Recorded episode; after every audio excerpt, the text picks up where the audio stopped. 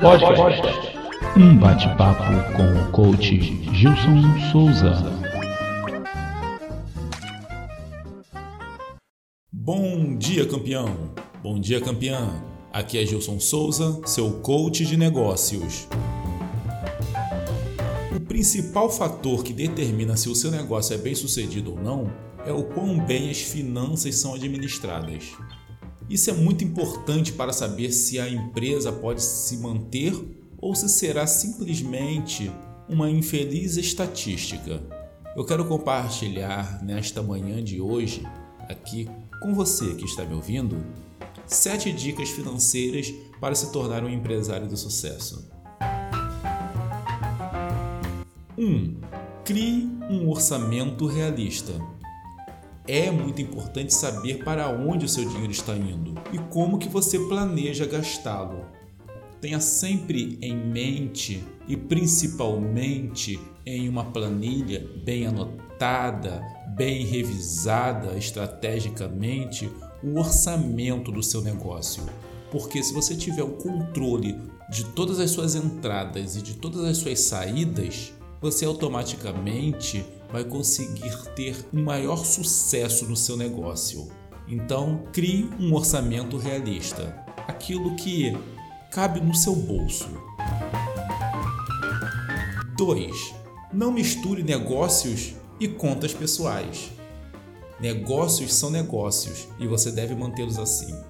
Usar o caixa da sua empresa para pagar as suas contas pessoais é um grande erro cometido com muita frequência. É aquele clássico CNPJ pobre e CPF rico. Enquanto você consegue honrar todas as suas contas pessoais utilizando o caixa da sua empresa, a sua empresa está mais próxima da falência porque afinal de contas, enquanto você estiver sangrando os cofres da sua empresa para os seus gastos pessoais, a sua empresa, o seu negócio jamais crescerá. Número 3. Sempre revise seu orçamento.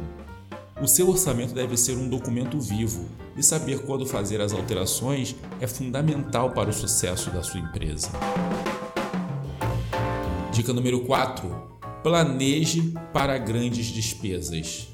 Você que está aí me ouvindo pode estar até ansioso para comprar algo novo para o seu negócio, mas faça um plano primeiro, para que você evite aquelas chamadas compras por impulso, que pode deixar você no vermelho, incluindo a sua empresa.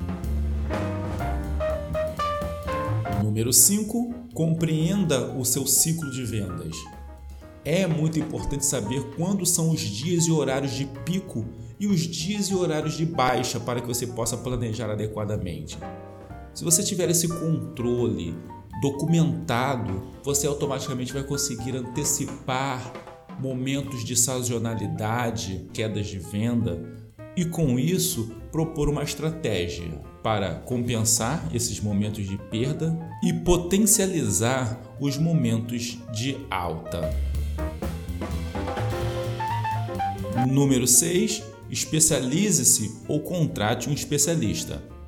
Se você não sabe, aprenda, pesquise, especialize-se. Busque um profissional especializado para te ajudar com a contabilidade e a estratégia do seu negócio. Isso é um investimento inteligente. Isso pode evitar que você cometa erros caros no futuro. E 7. Prepare-se para o pior.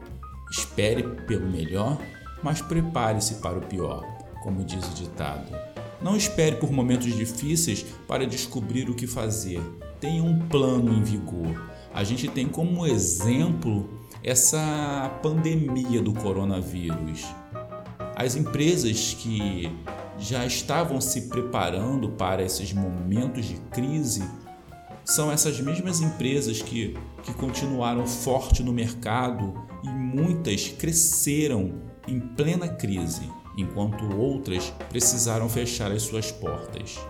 Então, ter um plano sempre imaginando o pior, porque crises sempre existiram e continuarão existindo, é fundamental para o sucesso do seu negócio. Tenha um plano de contingência, tenha um plano de gerenciamento de crise que tudo vai dar certo, que o seu negócio ele vai crescer forte e sustentável. Espero que essas dicas tenham feito sentido para você e que você tenha tido grandes sacadas para o seu negócio. O objetivo aqui, na Missio Consultoria, é preparar você para o sucesso e ser um recurso para você em sua jornada. Muito obrigado pela sua audiência. Aqui é Gilson Souza, seu coach de negócios. Um forte abraço e nos encontramos no topo.